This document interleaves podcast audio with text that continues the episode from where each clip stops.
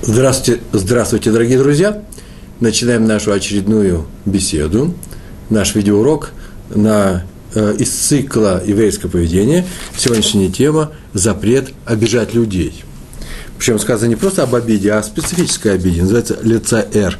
Мучить, э, притеснять и так далее. Нельзя никого притеснять, доставлять неудобства, создавать людям сложности и проблемы. Вот сейчас, сегодня об этом и поговорим – Учим из стиха книги Шмот, 22 глава, 21 стих. Там так написано. «Никакой вдовы или сироты не притесняйте». И Раши на этот стих говорит, это правило касается всех. То есть а, а, объект этого запрета, э, он не ограничивается вдовой или сиротой, а он касается всех. Говорится здесь обо всех, не только о вдове и сироте, но стих говорит также и Стих говорит о них в первую очередь потому, что они самые слабые, и их легче, легче всех обидеть, но нельзя обижать других людей. Я поискал комментарии на этот стих, и из тех комментариев, которые касаются нашей темы, нашей проблематики, тема, которая называется э, еврейское поведение, э, обнаружил, что Рабейну Йона написал в книге, которая называется «Шарейт Шува», посмотрите, 18 глава, он написал там следующее – что если кто будет притеснять вдову или сироту, это почти точный период, грабежом или угрозами, словами или действием, тому полагается смерть по решению небес. Здесь маленькое пояснение. Дело в том, что э, запреты караются наказ... нарушение запретов карается наказанием, а выполнение заповедей, повелевающих заповедей, э, э, приводит к награде. Награды и наказания есть в Торе. Об этом говорит Рамбам, что я верю в то, что мир устроен справедливо – что за каждое плохое дело, которому полагается наказание, человек получает это наказание, за каждое хорошее дело, которое он сделал, сделал он собой усилия некоторые, э, он получает награду. Так вот, оказывается, наказания бывает двух видов. Первый вид – это те наказания, которые мы должны учредить в своей среде. Например, сделать равинские суды, суды, суд, э, э, состоящие из живых людей, для того, чтобы э, привести э, призвать к ответу того или иного нарушителя. Это делается э, определенным образом при помощи свидетелей, при помощи установленной процедуры, после чего следует наказание. Но есть вещи, которые не решаются равенскими судами, или в силу того, что, например, не было у нас свидетелей, или в силу того, что у нас нет равенских судов, или в силу того, что у нас просто нет э, компетентных равенов для, именно для данного, э, для данного дела, для, на том уровне, который могли бы судить для данного дела необходимым. А в таком случае есть такая вещь, как э, наказание с неба. Э, э, она, это наказание следует, независимо от нашей воли, полагается человеку, например, не дай бог, неприятно с неба, и небо их посылает. Так вот, если кто притесняет вдову или сироту, независимо от того, каким образом он их притесняет, Рабин Йену э, сказал, что мы получили от наших мудрецов, что тому полагается не что иное, как смерть по решению небес. Потому что написано после этого стиха, продолжение, стих никакой вдовы или сироты не притесняйте, а в продолжении написано, я читаю. Если будешь притеснять их, вдову или сироту, то когда они будут кричать ко мне, так говорит Всевышний, жаловаться в молитве – я услышу их молитву. Это называется «я приму э, э, к сведению их молитву и накажу того, против кого они, на кого они жалуются». И написано, каким-то образом пройдет. «И возгорится мой гнев, и убью вас мечом». То есть, что значит убьем вас мечом? Пошлю на вас врагов. То есть, будет война, самая настоящая война. И вы выйдете на войну. А дальше стих пишет. «И станут ваши жены вдовами, а ваши дети сиротами». И все отмечают, что именно так надо понимать этот стих. Меда канагет меда, мера за меру, как ты притеснял сироту, не дай бог, сироту или, э, или вдову, так и твои дети останутся теми, кого могут другие люди притеснять, а именно вдовой или сиротой. Не дай бог, повторяю я. А теперь несколько объяснений э, того, что, э, э, о том, что мы сейчас только узнали. Вещи очень простые, естественные, но здесь требуется несколько уточнений – Раби Яков Найман в своей книге, которая называется «Даркей Мусар», посмотрите, глава Багар, так она называется, от имени Рава Аарона Бак, что известнейший талмудист, написал, что Тора требует, чтобы не доставляли мучений бедняку. А именно, написано несколько раз в, э, в Торе о том, что э, бедным людям нужно помогать. Откуда мы знаем, чтобы не оставляли лишних мучений бедняку? Да именно из того, как написано, э, нужно выполнять закон помощи бедным. Например, одна из, одна из видов помощи – это не что иное, как, как, как э, требование Торы, когда ты косишь урожай, снимаешь урожай, оставлять край поля не сжатым для бедняков. И возникает вопрос, а что случилось? Почему бедняк сам должен прийти и взять косу в свои руки или серп и э, сжать свою полосу, которая ему дается? Не землю мы оставляем ему, а полосу целую с колосьями, э, полными зерна. Мы видим отсюда, что Тора жалеет бедняка. Каким образом? Э, Раби Найман со слов Рава Бакшта э, приводит пример. Разве мать, которая рассердилась на своего сына – и посылает, своего сына, посылает ему еду э, через кого-то, через посланцев, например, через его братьев или сестер. Не хочу ее увидеть, отнесите эту еду ему в комнату. Разве она э, не обижает тем самым ребенка? Конечно же, обижает ребенка. Хотелось бы, чтобы мама сама принесла, она на него в обиде. И он сам обижается, что мама поступает слишком с ним резко. Именно о матери здесь разговор идет в этой книге, так было написано. Конечно, обижает. Но дело в том, если, касается, если мы вернемся к нашему бедняку, что у бедняка нет своего поля, у него нет надела на, на земле, и это, именно это его расстраивает. И если владелец поля сам скосит эти колосья и даст ему в готовом виде, он э, будет страдать. Но когда он приходит с косой и сам косит эти колосья, он э, чувствует себя как бы совладельцем этой земли, соучастником э, владения земли. И тем самым мы хотя бы в какой-то э, небольшой степени снимаем напряжение и страдания с него. То есть самой Торе уже в том, что она говорит, оставь беднякам, чтобы они скосили это для себя, свою, э, свою э, э полосу. Тем самым мы видим, что Тора беспокоится о состоянии о состоянии э, бедняка, не расстраивается ли он. Мы не хотим, Тор, Тора говорит, нельзя его лишний раз расстраивать. Рассказ о раби Шмуэле Ароне Юдалевиче, который известен был, так начинается этот рассказ, очень короткий рассказ, тем, что он умел проникновенно читать называется сихот, э, сихот беседы вел э, в синагогах, вставал рядом, на кафедре рядом с Арона Акойдыш, с тем шкафом, где хранится Тора, и при большом стечении людей, народа, э, говорил э, Деврей Мусар, э, некоторые наставления, некоторые э, слова Торы, касающиеся поведения, ежедневного поведения евреев. И евреи, слушая его, очень часто плакали и решали про себя, что они делают тшуву, то есть тшуву исправиться. И это очень важно. Он ведь не говорил каждому еврею, что ты нарушил, он никому не говорил о его конкретных делах. Он рассказал про общее положение Торы, э, какие-то истории. И тем не менее, все люди, слушая его, таково было его умение, его мастерство, его, его сила, его внушение, те люди слушали это и сами исправлялись, плакали. И вот однажды ему предложили в городе Гродно прочесть такую стиха, стиха беседу Э, накануне Йом-Кипура. Обычно эту беседу проводил главный раввин города Гродно, но он, оказывается, летом умер, и теперь будет первый Йом-Кипур, когда э, этой беседы не будет э, сказано, кто-то другой должен сказать, пригласили раби Юдалевича. И он отказался. Он отказался и без всяких объяснений, потому что он сказал, как только услышал об этом, он сказал, что нет, нет, кто-нибудь другой, но не я. Я это не могу сделать когда его спросили ученики, а почему, в чем причина, это раньше он никогда не отказывался, а здесь тем более, если причина в том, что умер главный равен города Гродно, а здесь тем более причина в том, чтобы утешить людей, которые расстроены, которые опечалены, именно фактом самой смерти его. Он сказал, да, но мы забыли о, том, о том, что выделение для женщин, а в каждой синагоге того времени, во многих синагогах нашего времени есть два отделения, одно для мужчин, для мужчин, а другое для женщин, чтобы не, не отвлекались люди э, не, э, не думали посторонние мысли. Так это положено в нашем роде, это отде, в нашем народе это отдельная тема для, э, для обсуждения, небольшая. Вы сами знаете, вы заходите в синагогу, посмотрите, если это серьезные люди здесь молятся, то у них будет мужское отделение, женское отдельно.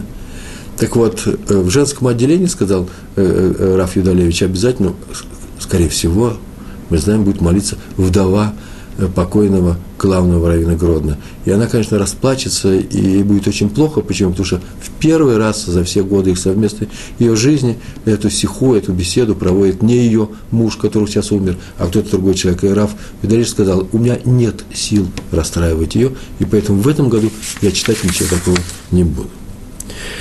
В нашем стихе, о котором мы говорили, из книги Шмот, никакой вдовы или сироты не притесняйте. Речь идет, заметили, о вдове. Но запрет, как мы сказали, запрет на притеснять или обижать, касается всех людей, никого не обижайте. Однако, однако вдова э, остается на особом счету, вот как был в той истории про Рава Юдалевича, э, история, э, которая только что была рассказана.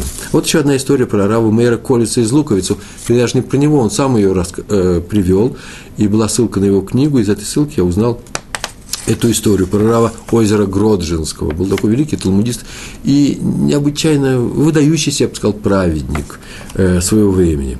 И он рассказывает, что сидели однажды раввины, э, местечко, и обсуждали вопросы, э, которые были, равинские вопросы свои. У них было заседание э, днем, оно происходило, и вдруг в комнату без духа ворвалась, ворвалась женщина и стала стучать кулаком э, по столу, за которым они заседали. Они сначала даже не поняли, в чем дело – она что-то требовала от них, потом сквозь слезы, сквозь крики, сквозь проклятия, извините, она вела себя не совсем адекватно, э, э, стало понятно, что это вдова, которая, как она решила, оказывается, малая помощь из общей кассы взаимопомощи данной общины, называется ГМАХ, и она требовала справедливости, нет мужа. Меня кричал, долго кричал. Раф, озеро Гроджинский, поднялся молча, да, полез в карман, достал свой кошелек, достал из кошелька те рубли, Э, которые там были. Золотые рубли, кстати, между прочим, это большие деньги того времени, и э, притянул ей, положил на стол, дал. И она забрала деньги и продолжала кричать. И поскольку Рав Гроджин,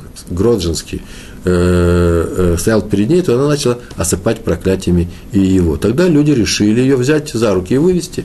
И подступили к ней и хотели ее успокоить. Вдруг Рав Гроджинский сказал, э, оставьте ее, разве это не та вдова, о которой говорит Тора?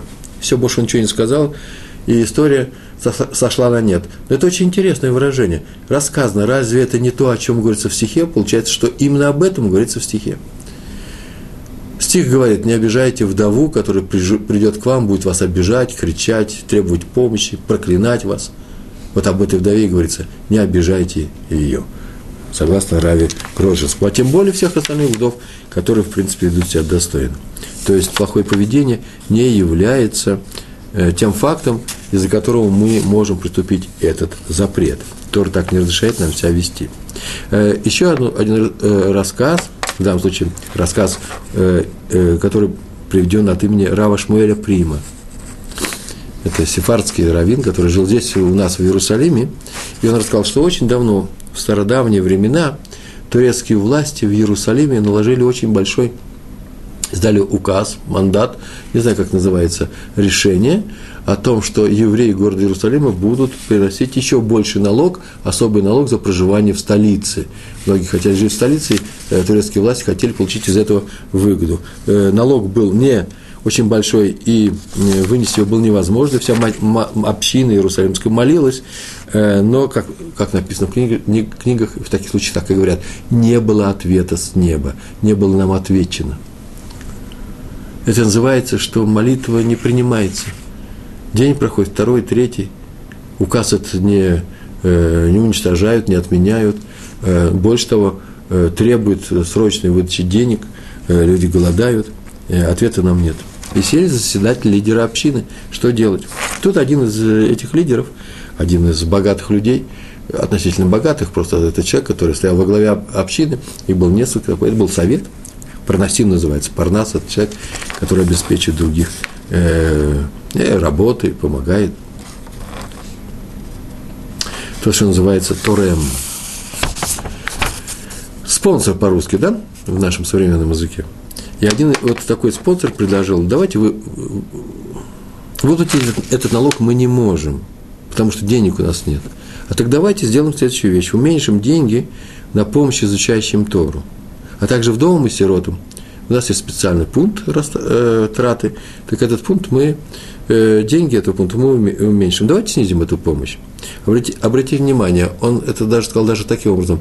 Не для того, чтобы платить налог из тех денег, которым будем выплачивать этим людям, а в силу совсем другой причины. В Торе сказано, что те, кто страдают, а именно вдовы и сироты, люди бедные, которые сейчас не будут получать деньги, они будут молиться, а ему уж точно отвечается с небес.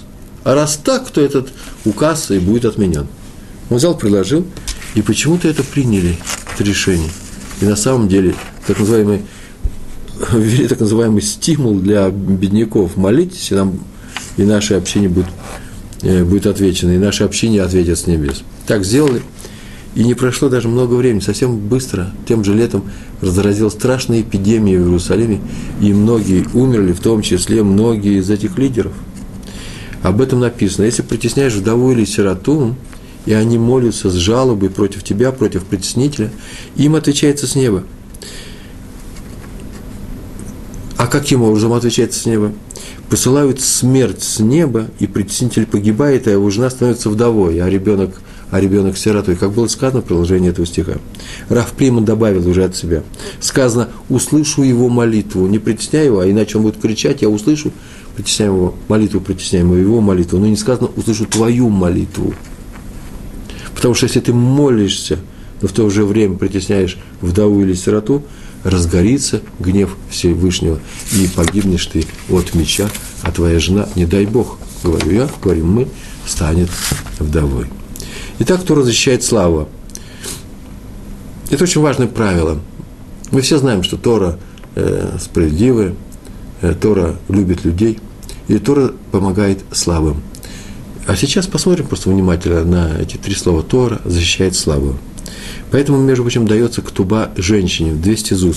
Ктуба – это письмо, которое составляет э, договор, э, договорной документ, который составляет муж и жена в которой написано, написано что в случае э, неудачного прекращения брака, например, э, муж разводится с женой, или муж умирает, она получает или от мужа в случае развода, или наследников мужа э, в случае его смерти э, определенные деньги.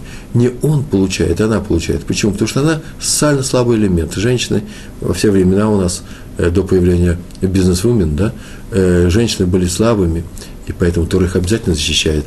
Именно, именно тем, что уже в самом начале, когда любовь настолько крепка и сильна, э, что человек скажет, а зачем мне думать о том, что мы разведемся, мы никогда не разведемся, уже в самом начале Тора говорит о том, что на всякий случай запишите, пожалуйста, э, э, учтите, пожалуйста, у вас ту вероятность, пускай небольшую вероятность, когда человек будет страдать, чтобы он не страдал, возьми на себя обязательство платить 200 ЗУЗ. Поэтому сказано, не притесняй вдову, сироту и пришельца. Именно в том же ключе мы должны посмотреть на это, что они социально слабы. Общее правило очень простое. Правило звучит таким образом. Если возник конфликт между двумя людьми, например, такой конфликт, конфликт который решается в, су, э, в суде э, при помощи обращения к раввинам, в раввинский суд, надо защищать слабого, а не правого. Вы слышите? Возник конфликт между например, двумя людьми. Каждый говорит из них, я прав, а, э, а ты не прав. Так вот, э, э, решать этот конфликт нужно таким образом, чтобы в сторону слабого, а не правого, даже если слабый не прав. Так в жизни, в обычной жизни, еще до прихода к раввинам. Например, простой пример рассказываю, привожу. Предположим, ребенок, младший сын, пришел к вам с обидой на старшего сына кого-то и говорит, что его обидели, горько плачет, Э, он сейчас страдает, э, наверное, он сам себя недостойно вел, например, он отнимал конфету у кого-то, а ему ее не дали, потому что более сильные люди не дали ему. Но он ужасно расстроен, считает, что мир несправедлив, и пришел к тебе, показывает пальцем, или не показывает пальцем на обидчика, потому что он, например, э, во многих семьях знает, что лучше не говорить о том, кто, тебя, кто, кто тебя не нравится, кто тебя обидел, потому что это лошонара, мы говорили об этом. Ну, предположим, ребенок это не знает, и говорит, он меня обидел, папа, накажи его. Или, например, в, э, пускай даст мне конфету. Не надо говорить о наказании. Да? Восстановить справедливость. Что мы делаем? Мы берем его, утешаем, даем конфету, если можно. У того ничего не отнимаем. Утешаем этого. Хотя он и был неправ. Почему он слабый? Утешение в адрес слабого. Помогаем слабому. Старшему брату, который у него который свою конфету ему не отдал. Мы ему и не говорим, ну-ну-ну, можем попросить его, конечно, может, ты уступишь, но мы его тоже в это же, в это же время, прямо тут же, сейчас тоже пригласим к себе на второе колено, посадим второе колено и тоже его поцелуем, дадим ему тоже конфету, чтобы младший, который укрылся у вас уже здесь и добился правды, конфеты, и смотрит на всех с полой, показывает тем самым, что он-то уже у папы, у самого сильного защитника в этом мире, чтобы у него не возникло ложное ощущение или впечатление о том, что он любимчик. Я, оказывается, люблю и того, на кого он жалуется, чтобы он увидал, что в любимчике выбиться у меня совершенно невозможно. И дети меня не боятся, а любят. Потому что в таком случае все будут бояться и не любить младшего, отец ему помогает. И как бы не получилась у нас история с Йосефом, который приключился в доме Якова, э, и его и братьев Юсефа, э, когда Яков выделил именно Юсефа. История непростая, о ней стоит писать и говорить, она понимается не, знаете, выражение не в лоб – Э, там есть и подводные камни, и объяснения. Но в жизни мы видим здесь такие случаи, когда любимчик, пользуясь своей якобы слабой, слабостью, э, завоевывает сердце э, отца, руководителя, царя, каким-то образом хочет, чтобы у него был, появился извините за выражение, карьерный рост в данной среде. Мы не должны этого делать, потому что пойдут, взаим, э, пойдут взаимные обиды и так далее. Если мы будем говорить, не обижайте моего э, слабого, моего любимого, то обижаются другие. А нам сказано, никого не обижай. Э, или еще один пример. В суде, например, там мы сказали, что в жизни принимается страна слабого, утешается, но еще не за счет его правоты или неправоты. В суде, например, совершенно э, нельзя так поступать, нельзя издать указ, принять решение в пользу слабого, э, э, который нарушил закон. В суде наказывают неправого и поощряют, оправдывают именно правого, тот, который делал хорошие вещи. Например, в суде иногда бывает приходится наказать даже слабо. Например, служанка, которая убирала комнату, украла какую-то дорогую вещь у своей госпожи. Судья не может принять решение такое, что вот служанка у нас слабая, она у нас пролетариат, а э, э, хозяйка ее это э, ну, ворож или э, оли, семья олигархов, и поэтому у них и так много решений Торы, э, пускай она смирится с этой э, потерей, больше того, пускай она еще и приплатит. Это не решение Торы, это несправедливо. Служанка должна вернуть эти деньги, это украшение, а сегодня нет уже украшения, должна заплатить за него.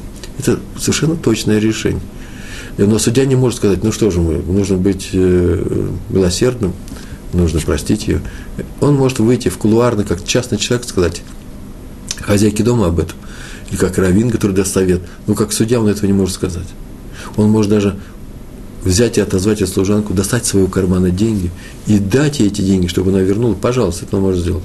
Но он не может заставить простить э, этот долг э, хозяйку. Если хозяйка так сделает, это совершенно замечательно но, по крайней мере, по суду ей полагаются э, эти деньги. Почему так нельзя сделать? Потому что добро нельзя делать за чужой счет. Если ты хочешь сделать добро, это очень важный момент, то делай его сам, за свой счет, своими усилиями, своим телом, но не э, можно призвать других людей, э, пригласить их делать добро, но нельзя их заставить на силу.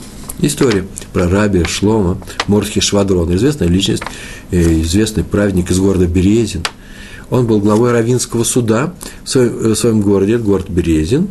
И однажды он на Равинском совете, наверное, отметил, что Равину, своим ученикам, Равину запрещено не принимать тех, кто пришел к нему за советом, за помощью или с вопросом, ссылаясь на усталость, или сказать своим э, домочадцам, передайте, что я сейчас сплю, пускай придет попозже, или я ем, пускай придет попозже. Почему так нельзя поступать? Написано в Талмуде, в Масахат Самоход 88, было э, о том, что были приговорены к смерти э, римлянами э, два величайших мудреца еврейского народа, Рабан Шимон бен Гамлиэль и Раби Ишмаэль. И Рашбаг, так сокращенно, сокращенно называют Раби Шимона бен Гамлиэля, он сказал э, своему старшему э, другу, Раби Ишмаэль, которого пришли на казнь, он сказал, нас убивают, интересно, нас убивают казнью, нас убивают, как убивают убийц. Сам вид казни такой.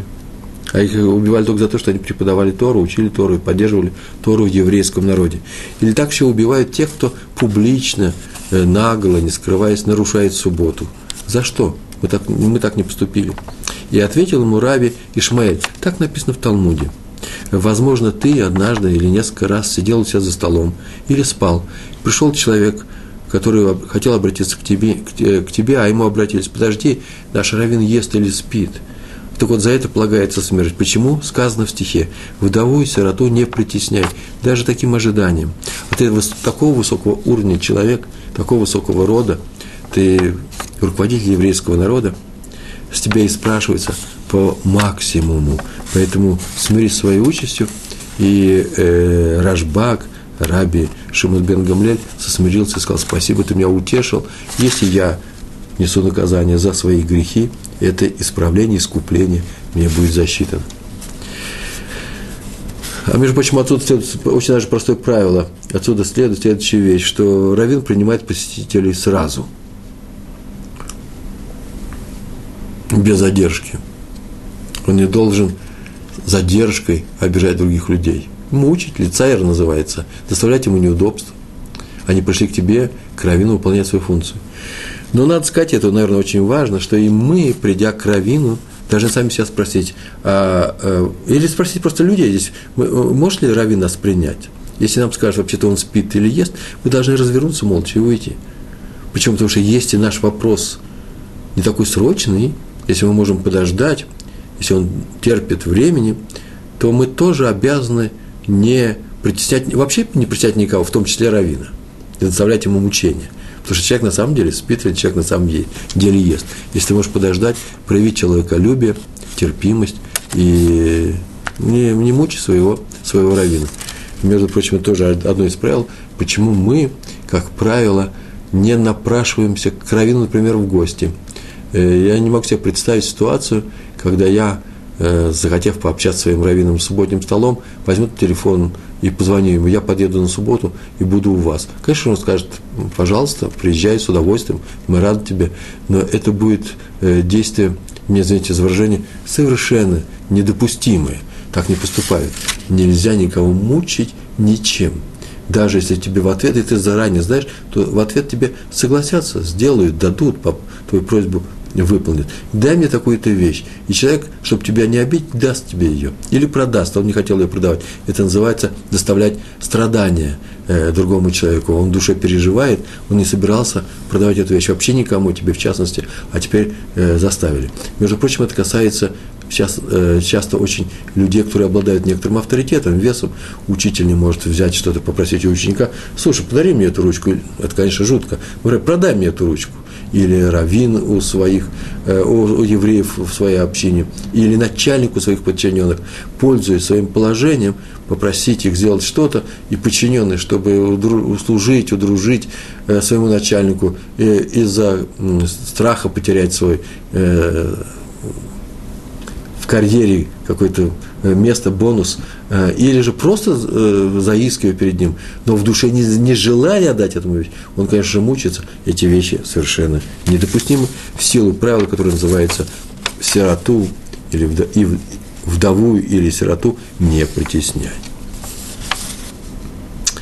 Следующий пункт у нас один бахур. Бахур мы знаем, что это такое, да, это молодой человек, который учится в Ешиве, был сиротой – и пришло время ему выходить на шедухи. Шедух мы знаем, что это такое. И такое, э, такое особое действие, когда э, э, жених подыскивает себе невесту, а невеста подыскивает жениху. В этом участвуют люди, которые э, собирают данные, некоторые э, этих людей э, о молодежи данного района или города, называется Шатхин, советуются с раввинами, который тоже может выступить как советником. Так вот, подыскивали шедух, помолвка, да, организации этой помолвки, и ему устроили такой шедух с одной девушкой, и был, были три встречи, мы как-то говорили о том, как все это происходит, э, но сейчас нам достаточно только этого. Были три встречи, после которых они должны были решить или продолжать эти встречи, или просто уже решить стать мужем и женой и выйти на свадьбу, передать дело родителям. Так вот, он был сиротой. И пришло, прошло три встречи, и он не мог принять решение. Нету отца, нету матери. Он очень страдался, страдал, потому, что боялся допустить ошибку. И обратился к одному раввину, который был, входил в круг, кружок вокруг э, э, Хазон Иша. Хазуныш, вокруг него было несколько раввинов, к одному из них он обратился, и тот сказал, что ни в коем случае он не может взять на себя такую ответственность и помочь этому молодому человеку советом, почему, потому что э, э, он, потому что юноша должен решить сам, уже нужно быть взрослым, а он такой ответственности взять на себя не может. А потом через несколько дней обмолвился и сказал Хазаныш про всю эту историю. И тот не то, что удивился, тут э, возмутился, удивился. Разве твой поступок, когда, когда ты умыл руки и не участвовал в этом деле, это не является обидой для сироты? Причем смолчал, подумал, а потом сказал, ну ладно, мы сделаем следующую вещь, все можно еще исправить. Пригласи, пожалуйста, Бахура ко мне, мы сядем и подумаем, какие там трудности стоят. Пригласили этого Бахура к нему, и с этим вот раввином, который вроде якобы отказался от этого решения, и они коллеги, коллегиально приняли решение, э, обсудили кандидатуру, что случилось, чего он боится, после чего э, Хазуныш вынес решение, это твоя пара. Значит, соглашайся, я тебе очень советую, настоятельно советую, это будет хороший брак. Так, кстати, и случилось. Отсюда у нас вывод. Если бы тот не был сиротой, то, может быть, Хазон Иши не привел бы проявил бы меньше участия в его судьбе. Почему? Потому что э, на самом деле люди многие вещи должны решать самостоятельно за самих себя. Но именно в силу того, что это был сирота, э, он не мог поступить иначе и проявил полное участие. Но вроде как отец этого э, молодого человека выступил Хазон Иш. Так и надо поступать. Не обижать, это называется принять участие в частности. Раби Хаим Брим, известный человек, известный раввин, одна из улиц нашего города, прямо рядом с, в моем районе, названа его, его память, рассказал следующую историю про рабисера Залмана Мельцера. История довольно-таки известна, сейчас я ее перескажу. Он был очень старым человеком, и свой последний в жизни, Йом-Кипур, он э, провел в Ешиве, который руководил, и перед этим Йом-Кипуром он почувствовал себя плохо, очень резко почувствовал плохо, и решил он отдохнуть, просто лечь, лечь и поспать, полежать. Э, рядом в Ешиве было несколько зданий, в, одной из, в одном из зданий был большой зал, где молились люди, в йом там нужна была пройти молитва, Колнидры, а он пошел в соседнее здание, э, общежитие, наверное, и там ему предоставили комнату, там не было подушки, и он попросил Э, одного из находящихся там молодых людей, чтобы тот ему принес подушку. И тот побежал, принес ему подушку. После чего прошло минут сорок, и он пришел э, и сказал, что он вполне отдохнул и нашел себе силы провести э, Йом-Кипур вместе со всеми. А его близкие люди спросили, что на самом деле отдохнул ли он, может быть, ему нужно отдохнуть. Он сказал, да вообще-то я и сразу почувствовал э, прилив сил перед таким великим днем, и мне не нужна была помощь, но ведь 40 минут же вы отдыхали, значит, все-таки, может быть, это недостаточно. Говорит, я и 40 минут не отдыхал, я сразу же почувствовал себя легко, так прошло, все, усталость пришла, э, прошла, э, и я пришел сюда. А почему я на 40 минут задержался? Молодой человек принес мне подушку. Если бы он увидал, что я не, не лежал на ней, а пришел сюда, он чуть-чуть бы расстроился, обиделся, что он сделал какое-то дело зря. Чтобы его не обижать, что он помог мне, старому своему раввину, я там задержался специально, чтобы его не обижать, чтобы он не подумал, что он зря старался. Между прочим, я однажды рассказал такую историю, э, с другим раввином произошла аналогичная история. Э, вышли люди э, из Ешивы после, после уроков, во время обеденный перерыв в одном местечке, и шли вместе с своими раввинами, обсуждали все еще какую-то тему, и на это раввин им сказал, Э, что вообще-то нужно здесь посмотреть очень внимательно на текст Талмуда, как там это место прописано. Но в руках у них не было Талмуда. Тогда один молодой человек подошел, не подошел прямо в этой же компании, сказал, о, Рэба, я сейчас сбегаю обратно, и мы сейчас посмотрим, это очень интересное место. И он побежал. Они стояли и обсуждали, а поскольку они были в еврейском местечке, рядом с домами, открылось окно, и кто-то высунулся оттуда, говорит, а, у меня, кстати, Талмуд-то есть. Посмотрите, пожалуйста, это место. Наверное, они очень громко говорили. Есть польза в громком разговоре. Э, часто говорят, ой, евреи громко разговаривают, как видите, э, бывает, помощь приходит вовремя. Тот услышал громкую речь, говорили о Талмуде, тут же дал им Талмуд. Они тут же, моментально, ни о чем не задумываясь, открыли э, на нужной странице Талмуд, прочитали все, что, все, что им нужно было, и продолжили обсуждение. И вдруг увидали, как молодой человек бежит с Талмудом, запыхавшись, и говорит, вот я вам принес книгу Рэбе, Рэбе, и счастливо дает ему. Все стоят, молчат, что сделает Рэбе. Рэбе берет говорит, о, вот сейчас мы и посмотрим, открывает Талмуд о той же странице, читает и заново читает, как будто бы никакого обсуждения сейчас не было. Для чего? Чтобы этот молодой человек не расстроился, что он зря бегал куда-то, что, его, э, что, его, э, что он потрудился э, по делу. Еще одна история про Рава, про Рава Мельцера, о котором мы говорили, со слов Раби Хайма Брима, да? К нему пришли родители одной Бахуры. Бахура – это молодая девушка, которая в возрасте Бахуров, которая учится в Ешиве молодая очень девушка, ну, начиная, не знаю, с 14 до 20 лет, наверное, любая девушка, которая выходит на э, встречи э, для э, момент э, шедуха, это называется бухура. И рассказ... к ней пришли родители этой девушки и сказали, что у них был шедух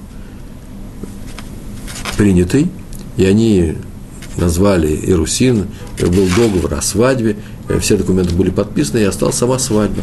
И вдруг Бахур Бахур, который встречался с этой девушкой, который должен был быть женихом, отказался по каким-то причинам, отказался от свадьбы, свадьба нарушена, и это приводит к большим страданиям и всю семью, и девушку, и э, родителей. А причина их отказа была, скорее всего, в том, Э, что они почему-то, наверное, передумали э, тот пункт, который называется экономическим пунктом. Они решили э, попросить большего участия в судьбе этой молодой пары со стороны родителей невесты. Например, не покупать, решили они подписали договор о том, что они будут снимать квартиру, помогать снимать квартиру, а теперь они решили ее покупать. Но поскольку родители не могли согласиться невесты, то они отказываются от брака. Это э, совершенно недопустимая вещь. Девушка расстроена, Рафмель Цар тут же связался с руководителем той ешивы, в которой учился данный Бахур, и написал ему письмо, да, еще телефонами мало общались, наверное, все письмо написал, что деньги не могут быть причиной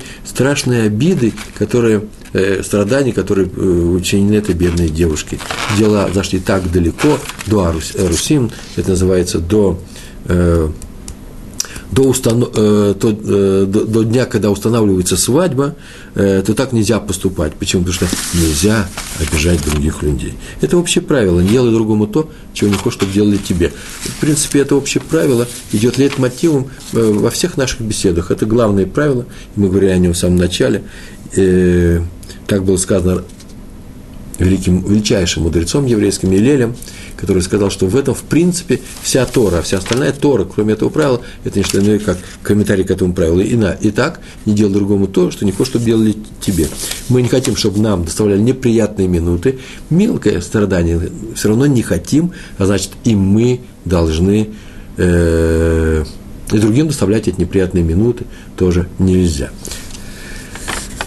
Ну, пример из моей личной жизни. Однажды на одном семинаре, где проводились занятия, выездные занятия для молодежи, было установлено время для Минхи. Те, э, те, тот, верующие люди, те, кто соблюдает заповеди Торы, а там много было и просто молодежи, которые приехали слушать уроки о нашей Торе святой, э, было установлено время молитвы, Минхи.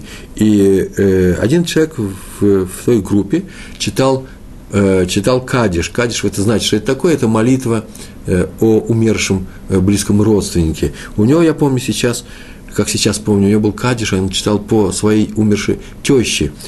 Такой обязанности нет на человеке читать Кадиш по теще, но как, как, видимо, у этой женщины, которая умерла, не было сыновей, не было братьев, и некому читать Кадиш, и он взялся это делать. И он делал это в течение 11 месяцев нужно делать.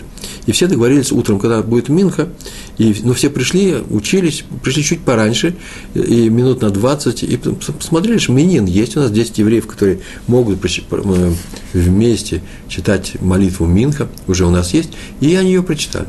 Пришел тот человек, и страшно даже не обиделся, а расстроился, теперь ему негде прочитать Кадиш, все разошлись. Так вот, так поступать нельзя. Почему? Потому что нельзя расстраивать людей. Вот именно по этой причине в синагогах никогда не начинают молитву раньше установленного времени, времени, раньше того времени, которое написано на листочках э, в Минхов в такое-то время, Марьев в такое-то время, а утренняя молитва Шахриц такое-то. Не, не начинает вплоть до того, до момента, когда это э, время начнется.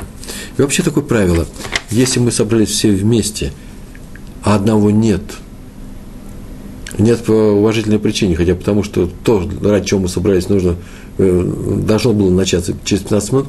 Все 15 минут будем ждать одного. Почему? Потому что по Торе у евреев семеро таки ждут одного. Такое правило. Сказано про вдову и сироту, э, а не про всех остальных. Почему? Потому что их легче всего обидеть. Поэтому не смотрим на то, что Тора говорит – о людях, у которых нет супруга или родителей, а смотрим на то, что Тора имеет в виду людей, которых легко обидеть. Видите, какая логика? Мне так говорят, в Торе написано про вдову и сироту, потому что у ней у вдовы нет мужа, а у детей нет отца. Значит, их нельзя обижать. Нет. Это причина, почему их нельзя обижать. Причина э, заключается в том, что их легко обидеть в силу того, что у них нет э, мужа или детей, а, а поэтому вывод – нельзя обижать никого, кого легко обидеть. Вот скажете, а кого легко обидеть? А кого нелегко обидеть? Так вот, кого, кто обижается, того и нельзя обижать. Хорошее определение. Между прочим, то, что я сейчас сказал, это касается всех. Это касается начальника, который легко и не по делу может обидеть любого подчиненного – именно в силу того статуса своего. Это касается учителя, который легко и не по делу, я про дело я не буду говорить, нужно стараться не обижать людей даже по делу, а тем более не по делу запрещается обидеть ученика, ведь он зависит от его оценки, э, а в институте от этого зависит его и стипендии и прочие вещи. Это касается даже родителей, которые легко могут не по делу обидеть ребенка. Вы скажете, ну они-то не сироты. Правильно, они не сироты, но из сирот мы учим то, что Нельзя обижать того, кто легко обижается, а все дети легко обижаются. Ну, пример про обиду детей. Примеров множество. Например, я заметил, что некоторые люди, не могу сказать из России или из других стран, но из России очень часто это делают, такие счастливые, хорошие люди, русские евреи, просто замечательное еврейство. И когда выходят дети счастливые, которым дали конфетки, вдруг подходит человек, говорит, дай мне конфетку. Ребенок смотрит на него и хлопает глазами, что дядя хочет. Я тут протягивает руку, дай, пожалуйста, конфетку. И, как правило, ребенок в нормальной среде, это у нас, в нормальной семье, нормальный еврейский ребенок дает ему дяде конфетку, не понимая, что происходит. В это время у него отнимают сейчас вещь, принадлежащую ему. А дядя улыбается, говорит, хороший мальчик какой, замечательно, держи конфетку обратно. Тем самым проверил, добрый он или недобрый. Это называется жутко обидеть ребенка. Это надо понимать. Почему? Потому что в это время он не играл в какие игры. Дети э, прямодушны. Если ты забираешь его, ты его обижаешь. А раз так, то нельзя это делать даже в шутку. Не обижаем детей. Сейчас мы говорим просто об обиде, которую можно нанести нечаянно ребенку. Рабин Натан Цви Финкель был очень близок э, к праведнику, величайшему праведнику, талмудисту, которого звали Саба из Слободки. Мы говорили неоднократно про него. И так вот, когда тот был Саба из Слободки, очень старым, это же было в Израиле, то Раби Натан Финкель жил у него в доме, у него был свой дом в другом конце города, но он жил именно у него в доме, в квартире, потому что, чтобы ухаживать за ним, ночью что-нибудь, не дай бог, что-нибудь произойдет, чтобы не оставлять человека одного. И однажды надо было э, Рау Финкелю поехать в Тель-Авив на встречу раввинов. Кстати, между прочим, сам Сабы Слободки послал его на эту встречу, это была важная встреча. Он сказал, езжай обязательно туда. И тот уехал. И была встреча, серьезная встреча, и она затянулась до, допоздна, и далеко за полночь. И когда э, э, Раф Финкель вернулся э, домой, а именно домой, в, в дом, к дому э, Сабы и Слободки, то он решил не будить пожилого человека, пожилого мудреца, старого мудреца, зачем будить не надо его, а рядом стоял Ешива, в которой все они преподавали, и он решил пойти в Ешиву, просто пошел в Ешиву, где спать негде было, но так он решил, ничего страшного, не будет, если я поучусь до утра, буду сидеть до утра учиться, потом помолюсь шахрис пойду домой спать. А потом оглянулся на дом, в котором жил Саба и Слободки, и увидал, что тот стоит на крыльце у подъезда – в пижаме ночной, и на, э, на который был э, накинуто пальто или плащ. И он испугался, подбежал к нему. Тот тоже очень обрадовался, спросил, в чем дело. Тот говорит, ну смотри, э, Раф Натан Цви, я так решил, я уже лег спать и заснул бы. А потом я подумал, ты же приедешь сюда, я же тебя знаю, увидишь, что окна, в окнах нет света, ты будешь уверен, что я сплю, чтобы меня не будить, а ты уж точно сделаешь, чтобы меня не будить, пойдешь в Ешиву, а там спать негде, и там будешь до утра учиться, а это страдание, в принципе, не ты же решил учиться, это получается, что я тебя заставил учиться, а я не хочу доставлять тебе страдания, и поэтому я решил, тоже я встал, буду стоять, пока ты не придешь, чтобы ты не страдал. Так сказал э, Саба из э, Слободки. Э, он беспокоился, старый человек беспокоился о молодом, и даже не пошел спать. Э, есть интересное место в Торе, о котором я недавно совершенно прочитал, долго это об этом не знал, приводится э, в комментариях Балятурим. Балятурим – это э, известнейший, очень лапидарный комментарий на Тору, на недельный раздел, на, просто на хумаш, на пятикнижие. И там было написано о том, что Тора беспокоится о том, чтобы не обижать Э, не приносить э, ненужные страдания никому, тому, кто слаб. Э, есть очень интересный пример, это видно во всем. Например, написано про женщину, роженицу, да, которая только что родила, она должна была принести в храм определенные пожертвования, жертвоприношения, в частности, двух, в частности, голубей – и там так написано, что принесет она или молодую голубку, или Йона, Бен Йона, или пожилую, не молодую. Причем во всех, про все остальные приношения всегда написано, э, что сначала идет пожилая, а потом молодая. Йона. А потом э, э, сначала идет Тор. Ну, такие слова там были сказаны. Почему? Потому что так Тор, везде Торе написано, а про женщину написано почему-то по-другому. И объяснение, очень простое и очень интересное объяснение Бальтурим предлагают. Дело в том, э, что у взрослой голубицы, взрослого голубя, есть супруг. А про голубей, иерусалимских голубей, известно, так написано было в этой книжке, я никогда не проверял, никогда не смотрел э, э, книги по биологии, но я верю этому. Это, если это так, то это нужно учесть. У них есть такой хм, обычай, природный обычай, да? Так они себя ведут, что если они теряют партнера, они живут муж и жена, э, самец и самка, вместе как люди, у них э, моногамия. Если умирает один, то второй просто погибает. Или он погибает от тоски, как было сказано, по сути, по глаголу, который здесь написано, он просто сам себя убивает. Но это называется умереть от тоски, это сам себя уничтожает. Чтобы, поскольку у пожилого голуби есть супруг или супруга, то тогда в случае, если тебе подвернется под руку молодой, ищи молодого. У него нет еще супруги, для того, чтобы принести жертву. Для чего? Чтобы не принести ненужные страдания э, слабому созданию голуби. И добавляет, если, он так написал, это его слова, если Тора так беспокоится о голубях, то тем более надо беспокоиться о людях, не доставляя им ненужных страданий. Еще один рассказ о Хофицхайме. Ему однажды рассказали, что один из его блестящих учеников, один из учеников, обижает вдову в доме, в которой он столуется. Мы как-то говорили об этом, так было принято.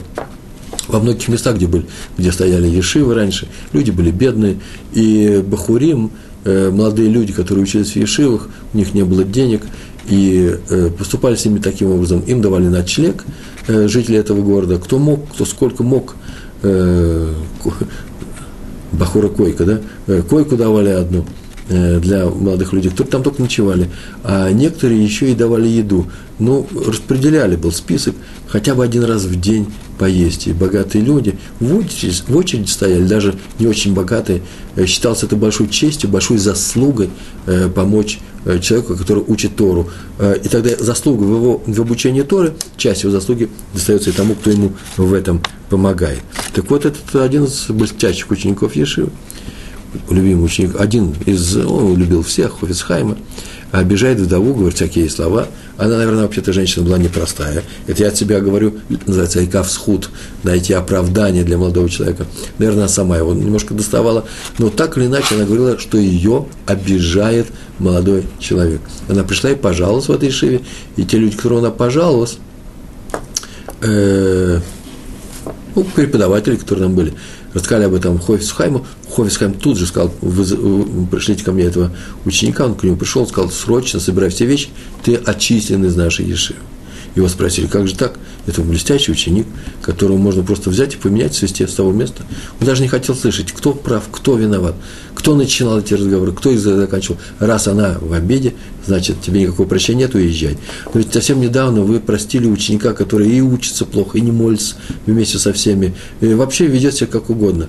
Э, но он говорит, ну посмотрите, ведь он же, когда его ругает, он молчит, а этот человек отвечал вдове, вы говорите, что она начинала, отвечал вдове, это наглость.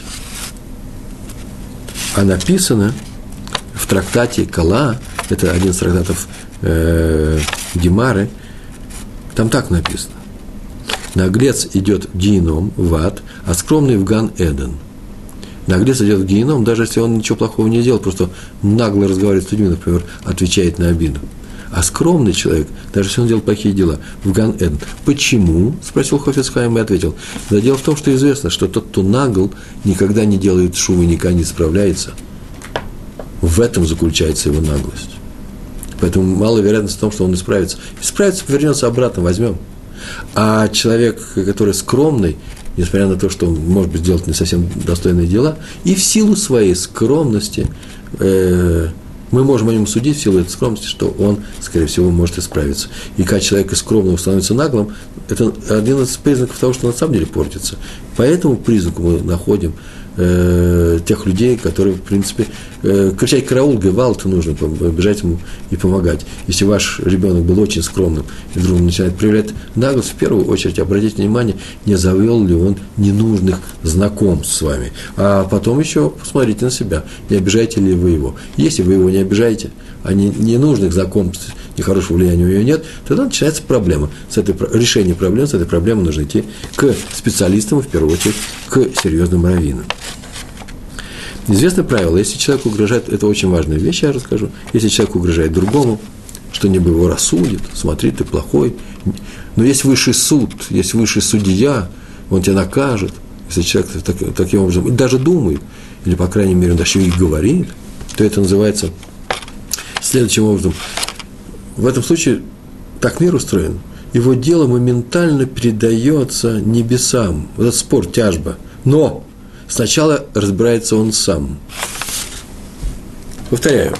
Один человек имеет э, напряженные отношения с другим человеком. И он считает, что тот поступил неправильно. Равенский суд рассудить их не может, или, может быть, нету. Или, по крайней мере, нет свидетелей. Вот, например, чисто классический пример. Нет свидетелей. Он говорит, ничего, ничего, Всевышний тебя накажет. А если он еще и молиться будет, уже слова, одни слова только Всевышний тебя накажет, приводит к тому, что на ней начинают рассматривать, рассматривать кого? Тебя. Ты сказал, Всевышний тебя его накажет. А посмотрим, а ты тот ли ты, таков ли ты, что ради твоей просьбы, по твоей просьбе будет сейчас рассматриваться судьба другого человека, наказывать его будут или еще что-то. Поэтому это очень серьезная вещь э, что небо слез, не, не, неправильно сказал, знаешь, что врата слез, ворота слез на небе, где принимается молитва, всегда открыты. И поэтому надо остеречься. Прежде чем обидеть слабого, того, кто плачет, даже если нам кажется, что мы, нужно остерегаться, даже если нам кажется, что эти слабые не правы. В чем дело? Почему? Потому что в первую очередь будут взвешены ваши дела. Обижаешь слабого, или же говоришь другому человеку, суд будет рассматривать наши дела, это то же самое. Один к одному в этих двух случаях, не обязательно одинаковых, кстати, э, э, моментально решается вопрос, дело поступает к рассмотрению, и ты начинаешь рассматривать именно э, твое дело, то есть тебя самого, а потом переходит к общему. Поэтому поступает в ситуации, в ситуации, кто прав, я или он, такая ситуация, я прав или он, смотрим, кто слаб. Если он, то думаем, я вот решил, я вступил в конфликт с некоторым человеком, я говорю, я прав или он, я начинаю задумываться. Я должен знать, что если он, что если он слаб, кто из нас слаб, я или он, если он слаб, то дважды подумай, прежде чем начать такое выражение, качать права, требовать справедливости. Почему? Потому что если мы праведники, мы прав не, кача, не качаем. А если мы не праведники, то нас наказывают за то, что мы обижаем слабого. А, нака, э, обижа, а, а, обида слабому заключается уже в том, что я передаю наше дело на небо. Вот вся логика. Уже если мы праведники, разве мы не прощаем других людей? Кстати, какое еще дело может рассматриваться? Мудрец Бах, автор большого комментария, который называется Байт Хадаш, на, на законы Шульхана Руха, которые приписаны в, в Шульхана Рухе. У нас осталось с вами 7 минут, поэтому сейчас начинаем торопиться. Можно сказать, это 6 даже минут, не то что 7. Э, главный раввин был гор, го, польского города, который назывался Бельз. Не Бельц, который там у нас на юге, в Молдавии где там, а, Бельз, бельзские хасиды. Он имел обыкновение сидеть ночью и учиться при свете свечи. И свеча горела у него до утра, и утром он шел спать. Между прочим, так полагалось поступать всем раввинам э, той поры. Если человек не учится ночью, то он никакой не раввин. Так считалось. Я не знаю, насколько это оправдано, но так это полагалось. И бывали такие случаи, что человека могли уволить за то, что если видим, что ночью он спит, а не учится. Днем он должен решать все остальные проблемы, э, вопросы, э, быть раввином, а ночью должен учиться. А когда спать, это никого не касалось, это, это проблема самого раввина, наверное, так. Так иначе он сидел, и однажды у него закончилась свеча, кончилась свеча, догорел, другой свечи не было, дома не оказался. Ну, что делать было нечего, он э, в темноте сидел и устно, на память учил Талмуд. Э, но в это время так случилось, что в доме напротив рожала какая-то женщина. Я даже не знаю, в этой истории не написано, родила она успешно или не родила. Но, по крайней мере, там была какая-то суматоха. И муж выглянул в окно и видал дом напротив Равина, а там нет света в окне. Э, Равин спит, наш Равин спит. А человек это был э, с большим весом в этой общине, он, может быть, входил в совет этой общины, один из ее учредителей, не знаю богатый, может быть, человек был. Так, иначе он, он, так или иначе он понял вопрос о пребывании Баха. Он был еще молодым раввином э, в, э, в их общине, в Бельз. И люди, общины, руководители решили, что из этого города высылается главный раввин, договор расторгается, те небольшие деньги, которые они уплатили, выплачиваться больше не будут. Написали письмо, называется разводное письмо, да, письмо увольнения, передали э, служке этого синагоги, чтобы он передал э, раввину. Служка знал, в чем дело, и началось уже несколько часов до субботы, и он решил не обижать э, равина, молодой раввин, я объясняю, почему он молился, э, почему он спал, не спал. Но начинается суббота, зачем ему субботу портить? И он ему это письмо не передал, только после завершения субботы он ему передал написано было, что Бах, он, по-моему, сам написал о том, что он возмутился, потому мало того, что они мне платят такие деньги, что у меня даже на свечу не хватает, они еще и представить себе не могут, что человек может э, э, э, заниматься ночью и без свечи. Так они еще и перед субботой специально, чтобы обидеть и унизить. А может, это не Бах, они он написали. Унизить, передали ему письмо. И только благодаря этому служке, служке, Габай синагоги, Бах нормально провел одну субботу. Это последнюю субботу в городе Бельц. И он сказал, он обиделся на них и сказал, что их ожидают большие перемены в будущем, и уехал. Но так оно и случилось. Не прошло много времени, и весь центр Бельц выгорел, сгорел. Э, Кабаху об этом сказали, он сам расстроился, он не знал, что такие слова э, придут к такому жуткому э, делу. Очень расстроился. Э, так он написал, что он научился, нужно смотреть за собой. Но так или иначе, они жалели деньги для свечей своему раввину, и они сгорели от свечи, как эта свеча э, вызвала пожар, и деревянный э, центральный район, там, где жили богатые люди, сгорел. А вот э, этому, этому человеку, он перед этому служке, этому Габаю, он дал блаху, бараху, благословение. И тот на самом деле, за то, что он ему не достал лишние страдания в субботу, тот прожил больше 90 лет, а его сын был главным раввином в восстановленном городе Бельц. Еще проходит Схайма. Э, у нас осталось три минуты, я рассказываю историю довольно-таки знаменитая, известная. У него был маленький магазин в молодости, и он зарабатывал тем, что он э, был торговцем, владельцем маленького магазина. Но он очень старался пом- помогать людям, потому достал только качественные товары, всегда занижал э, цены. Э, в принципе, его выгода была минимальная, э, самые маленькие цены в городе. И к нему очень скоро начали приходить почти все жители этого района, и он увидал, что другие продавцы – несут потери, даже не столько потери, сколько страдают, просто страдают, что все, э, большинство клиентов уходит к нему, и тогда он решил, чтобы их не мучить, э, открывать магазин на один час или на два, но не больше. Э, и выяснилось, что его желание не обижать других людей, партнеров, конкурентов, он не смотрел на них как конкурентов, это были евреи, привело к тому, что стояла большая очередь всегда. И тогда он, чтобы их не обижать, взял и вообще прекратил торговлю, только чтобы не обижать других людей. Это очень важная тема, праведность в мире бизнеса и торговли. Только сейчас в Москве прошел семинар на эту тему в, равине, в общине Равина Злотского на тему Тора и становления личности в мире бизнеса, успех бизнесмена и финансиста с точки зрения Тора. Очень интересный семинар, я на нем участвовал, приехал несколько часов э, назад из Москвы. Э, там было подчеркнуто э, главная мысль, может быть, девиз этого э, семинара в том, что надо на самом деле дерзать, э, э, не прекращать э, расти, добиваться карьерного успеха, становиться, может быть, удачным бизнесменом, если ты еврей, будь удачным. Вот эта вот удача – это очень важная вещь, и на эту тему, может быть, тоже нужно будет отдельно поговорить. Старайся, преуспевай, становись богатым, помогай людям, но никогда не нарушай запреты Торы. Более того, только тогда Тора тебе и поможет, если ты еврейский бизнесмен, поможет достичь больших высот, э, финансовый э, успех для того, чтобы ты помогал другим евреям, если ты не будешь нарушать ее запреты. Поэтому мы сегодня выучили один из них. Никогда не обижай других людей, старайся помогать им, но не обижай. Большое вам спасибо сегодня. Всего хорошего. Шалом, шалом.